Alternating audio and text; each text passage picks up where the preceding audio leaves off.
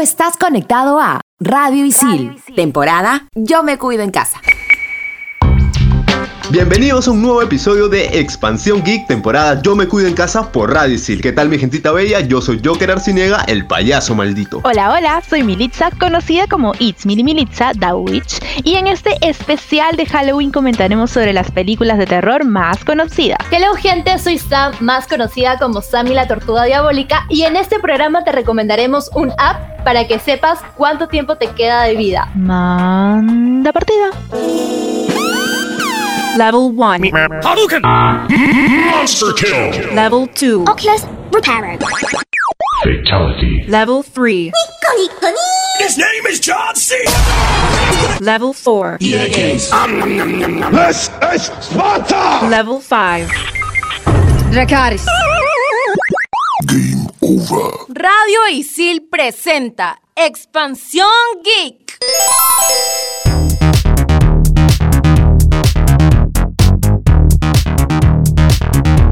Phasmophobia es un videojuego de horror psicológico cooperativo en línea de hasta 4 jugadores, desarrollado por la empresa británica Kinect Games. El juego nos sitúa en el papel de investigadores paranormales, teniendo como objetivo principal capturar las pruebas de la existencia de un fantasma y dar con su tipo. Iniciaremos el videojuego en una base de operaciones, en la cual se nos ofrecerán distintos tipos de trabajos para dar con un determinado fantasma. En este lugar podremos seleccionar uno de los diversos labores y su dificultad, para luego partir hacia el punto en donde realizaremos la hazaña, variando entre una casa, escuela o hasta un asilo, aunque con el tiempo se irán agregando más mapas. Así es, Mili, y también pueden entrar todos los jugadores al ambiente donde se desarrollarán los hechos o pueden quedarse uno en la base de operaciones para dar indicaciones a los demás integrantes del equipo. Una vez dentro deberán completar objetivos opcionales y descubrir el tipo de ente con el cual están tratando. Para todo esto contaremos con distintas herramientas que nos brindará el juego que, aunque al principio son muy limitadas, a medida que completamos los trabajos iremos contando con dinero para comprar ítems más avanzados. Y hasta el momento hay 12 tipos de fantasmas que tienen distintas fortalezas, debilidades y pruebas que se les tiene que hacer para identificarlos. Estos entes, dependiendo de qué sean, reaccionan a cosas muy concretas, como escribir en un cuaderno o hablar por el Spirit Box. No hay que olvidar que debemos de ser bastante rápidos, ya que a medida que avancemos en el juego, los fantasmas se volverán más agresivos, siendo capaces de matarnos. importante es que el juego tiene sistemas de voz de proximidad con los miembros de tu equipo, o sea que se podrán escuchar claramente. Pero si estás lejos, se oirá como si hablaran por un walkie-talkie. También tenemos la posibilidad de llamar a un fantasma mediante este sistema de voz y hacerle preguntas como ¿dónde estás? o manifiéstate. Cada fantasma tiene su propio nombre. Si lo sabes y lo llamas, es más probable que se presente. Y finalmente, una vez cumplida la labor, subes al camión para regresar a la base y ver si tenías razón al identificarlo. Algo que será muy difícil de fallar si apuntas las evidencias correctas. El juego tiene acceso anticipado o Early Access PC a través de Steam, lo que te permite involucrarte con el juego mientras se desarrolla. Tendrá compatibilidad con VR, lo que lo hace más atractivo y se encuentra a un precio de 29 soles con 50 céntimos, pero si quieres el juego completito, puedes esperarte hasta su estreno en el 2021. Expansión Geek. Hablando de fenómenos sobrenaturales, José, ¿en algún momento has esperado el famoso glitch? Ese que a veces sucede a la medianoche o en la madrugada para algún descuento o que por error ahí uno que otro juego se ponga gratis. Puedes creer que nunca he tenido la suerte, pero varios de mis amigos me comentaron que les pasó y aprovecharon para descargar a diestra y siniestra en plataformas como Origin, Epic Game Store y Steam. Y para los que no saben, como dice Millie, el glitch es como un bug, un error que provoca en cierto horario se puedan descargar juegos de manera gratuita. Así que ya sabes, aprovecha los glitch para que tus compras se vuelvan free. En el siguiente bloque hablaremos sobre las legendarias sagas de terror. Estás en Expansión Geek, temporada Yo me cuido casa por Radio Isil. Trabajos, exámenes, clases remotas y nuestra nueva vida en casa. Estación Isil. Estrenamos los jueves. Estos son los archivos G1223.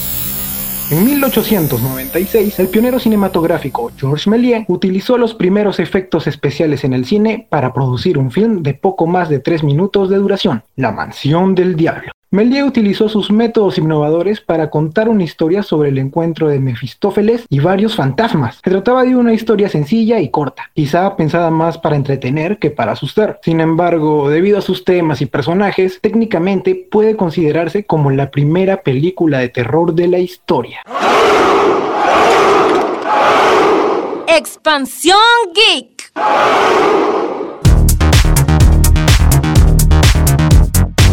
Seguimos conectados en esta terrorífica edición de Expansión Geek por Ravisit. Y ahora, siguiendo con el terror y suspenso en la ficción, te tenemos una lista de las mejores y más conocidas entregas del séptimo arte. Empezando por un clásico, Halloween. Se trata sobre Michael Myers, un psicópata que a los 6 años mató brutalmente a su hermana de 17. Es sentenciado y encerrado durante 15 años. Con 21 años, toca que lo trasladen de prisión y exactamente cayó un 31 de octubre del 78. Este escapa y vuelve a su pueblo a asesinar a sus próximas víctimas. Este Halloween de John Carpenter se estrenó en cines y en pantallas de autocines hace 40 años, cambiando el panorama del cine de terror totalmente. Sorprendió a las audiencias en todo el mundo y se hizo conocida como la película más aterradora que jamás se haya visto. Así es, Mili. También vemos cómo en este film pasa de ser una película de asesinos en las primeras entregas y ya en las últimas ya tenía una onda más sobrenatural. Ahora, chicos, como dato curioso, les cuento que la máscara de Myers en realidad era la máscara del Capitán Kirk en Star Trek, solo que una versión un poco más fea. Y también tenemos la aparición de Jamie Lee Curtis, que fue prácticamente su trampolín a la fama para salir en películas como Mentiras Verdaderas de 1994 o Virus de 1999. Como siguiente película en la lista tenemos Pesadilla en Elm Street. Se trata de la primera aparición del paradigmático psicópata del cine de terror adolescente de los 80, Freddy Krueger, para mí el mejor. Este personaje que vuelve del más allá para vengarse de quienes lo quemaron, o sea, los padres de estos adolescentes, el gran Freddy es interpretado por Robert Englund, quien le dio vida en otras 7 secuelas más y hasta en una teleserie. La película fue un éxito de crítica,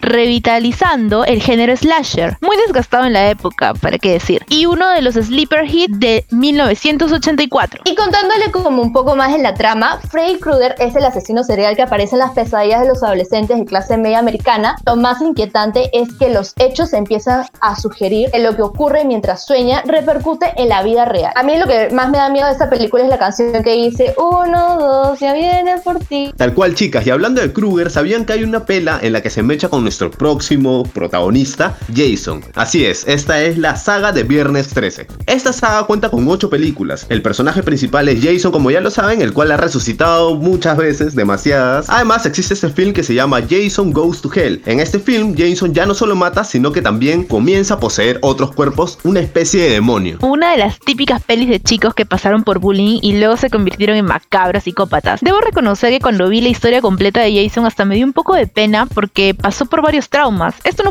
justifica nada, en verdad, pero nos hace reflexionar mucho sobre cómo esas cosas insignificantes para uno pueden influir mucho en la vida de alguien, más aún si tiene problemas mentales. Sí, pues Milly, y esto hizo que Jason matara a 157 personas. Además, no sé si se acordarán, existe esta película llamada Jason X o Jason X, la cual es una versión del loco de la máscara en el espacio, en el cual a mi parecer desvirtuó un poco lo de la saga, ya que le quitó lógica, pero bueno, igual era entretenido ver a Jason en el espacio y en definitiva fue una sorpresa para bien o para mal. Continuamos con esta lista con Hellraiser, una saga de 10 películas. La primera entrega se estrenó en los 80 y fue dirigida por Clive Barker, que a gusto personal fue la mejor y probablemente los fans coincidan conmigo que ninguna otra película de la saga pudo igualar los niveles de perversidad de la primera. Clive Barker ya era conocido dentro de la literatura de terror antes de escribir y dirigir Hellraiser. La verdad, este, este tipo fue un crack que hasta el mismísimo Stephen King alababa sus obras. Con esta peli, la verdad es que confirmo que solo ubico a Pinhead, el personaje pálido con las agujas en el rostro. Lo recuerdo porque es un icono de las pelis de terror, pero debo decirles también que no la he visto. Y para que conozcan más de la peli Millie, en un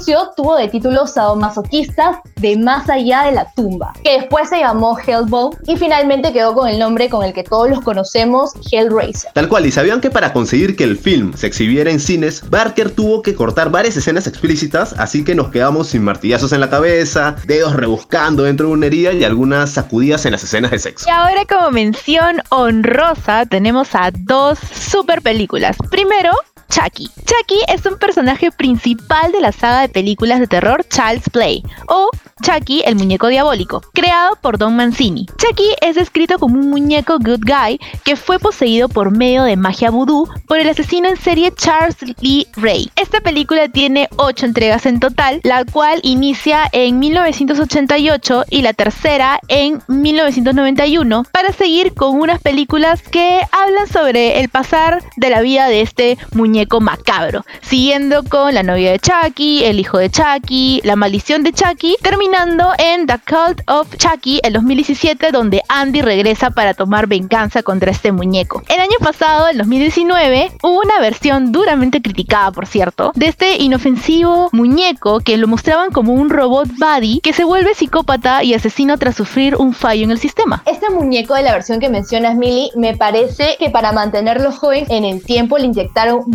en la cara. Cara está estirada, estirada. Sin duda se le ve estirado para mantenerse en el tiempo. Pero, Sammy, para mí, la verdad es que Chucky o Chucky, como lo conocemos muchos en Perú, en Latinoamérica, significa infancia. Porque la verdad es que recuerdo que la veía de chiquita cuando pasaban, pues, eh, la 1 y 3 en señal abierta. Y la veía con mi madrina porque decían que debía verla con un adulto responsable. Pero bueno, me moría de miedo, pero a la vez me gustaba, o sea, como que medio masoquista, ¿no? Es más, el miedo es tan grande que les cuento que mi mayor terror con este muñeco es sentarme al borde de mi cama, porque hay una escena en la que Chucky aparece debajo y le corta los talones a su víctima para reducirlo. Y ah, juro que hasta ahora tengo miedo con eso. Y hablando de, escenas que te dieron miedo, a mí me dio un poquito de miedo la escena de ropero donde Chucky así salta todo endemoniado para cuchillar a su víctima. Qué miedo. Creo que lo vi cuando tenía 5 años y quedé traumado. Tal cual como ustedes dicen, la verdad es que esta pela también traumó algunos años de mi infancia, pero ahora hablaremos de la saga que traumó a muchos en sus años de juventud. Actividad paranormal. La historia se centra en una joven pareja conformada por Katie y Mika, que es atormentado por un ente paranormal en su propia casa. La cinta es presentada como un documental usando material registrado por la cámara que los protagonistas instalaron, de manera similar a las películas tipo The Blair Witch Project y The Last Broadcast, aunque no está orientada a crear terror tal cual, sino más bien se centra en crear suspenso. La película tiene cinco entregas oficiales. La primera se lanzó en el 2007, esta que fue un éxito, y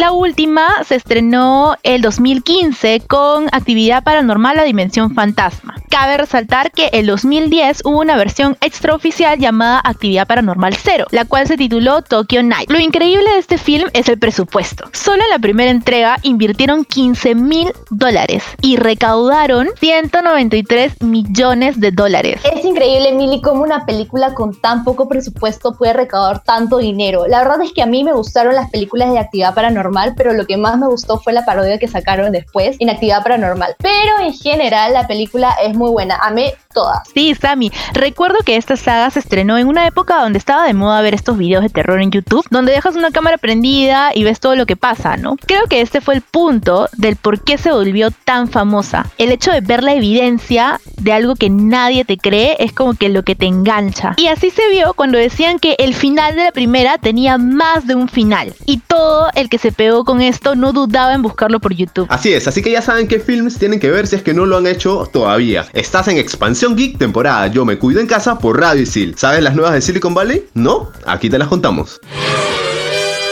Mientras tanto, en Silicon Valley...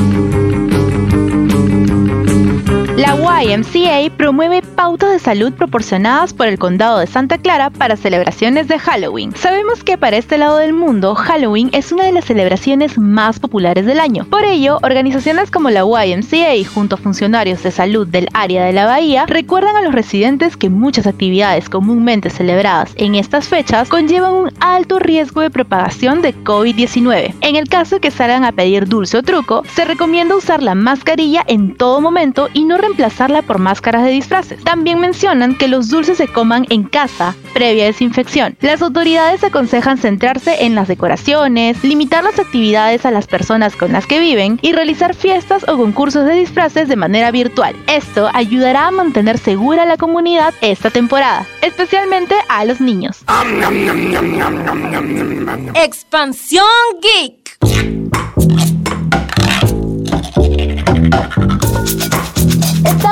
En Expansión Geek temporada Yo me cuido en casa por Radio Chicos, ¿alguna vez han tenido la curiosidad de saber cuánto tiempo les queda de vida? Pues en Expansión Geek te contamos la solución a este interrogante, ¿sí o no, Joker? Tal cual, Sammy. Countdown es la aplicación para dispositivos móviles iOS y Android, la cual tiene la capacidad de predecir el día de tu muerte. Su función es minimalista, ya que solo consta de un temporizador en cuenta regresiva, que al llegar a cero te notificará con una característica alarma que tu momento ha llegado. Aplicación está basada en la película del mismo nombre, la cual fue estrenada en el año 2019, que relata las desventuras de un grupo de jóvenes que se ven acechados por una extraña entidad que los asesina cada vez que el contador del app llegue a cero. Fue creada por Ryan Bowley, un desarrollador que creó esta app inspirado en la película. Esta se publicó a finales de septiembre del 2019, un mes antes del estreno de la película. Y con la premisa muerte, hay una aplicación para esto, la app ganó popularidad gracias a las publicaciones que se hacían en plataformas como Twitter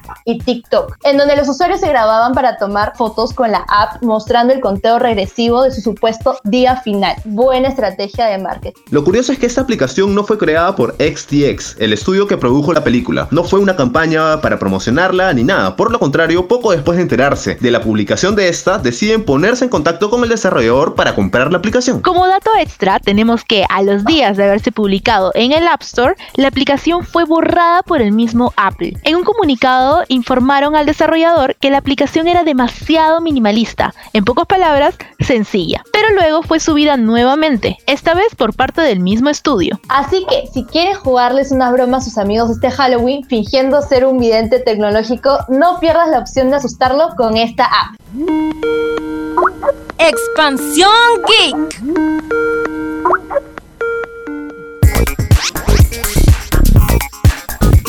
Como recomendación del programa tenemos la serie Blind Manor. ¿A quién no le gusta una buena historia y una buena historia de fantasmas sobre todo? La maldición de Blind Manor es la segunda temporada de la serie antológica La Maldición. Esta segunda entrega está basada en la novela más conocida de Henry James, Un giro de tuerca. En la trama acompañaremos a Dani, una institutriz que al llegar a la mansión para encargarse de dos niños, descubrirá que morir no significa desaparecer y que los fantasmas no son solo espíritus. ¿Por qué verla? Bueno, pues este Halloween puedes aprovechar en prepararte tu tazón de canchita y engancharte con esta serie que no solo tiene su buena dosis de suspenso y drama. Desde el primer capítulo hasta el final te va a mantener intrigado con cada secreto que descubras de esta mansión. Si eres fan del terror o de American Horror Story y la maldición de Hill House, no puede faltarte esta propuesta. Además que tenemos como estrella de la temporada a Victoria Pedretti, a quien ya hemos visto en la segunda temporada de You. Ahora tú te preguntarás, ¿y dónde puedo verla? Bueno, como ya es usual típico, puedes encontrarla desde ya en Netflix. Así es, gente, es muy buena serie, así que tienes que verla sí o sí. Al cual, Same, y hasta aquí el programa de hoy en Expansión Geek, temporada Yo me cuido en casa por Radio Isil. Veré si tengo suerte esta semana para sacarle provecho al glitch aprovechando las madrugadas de parciales. Se vaya a querer si niega, cambio y fuera. Se despide Sam, la tortuga diabólica, y les recomiendo maratonearse algunas de las películas que les comentamos. Cuídense en casa, bye bye. Yo soy It's Mili Militza y si te gana la curiosidad de predecir el futuro y quieres saber el día de tu muerte, pues tienes que descargarte Countdown. Chao, Chao. Nos gente. vemos.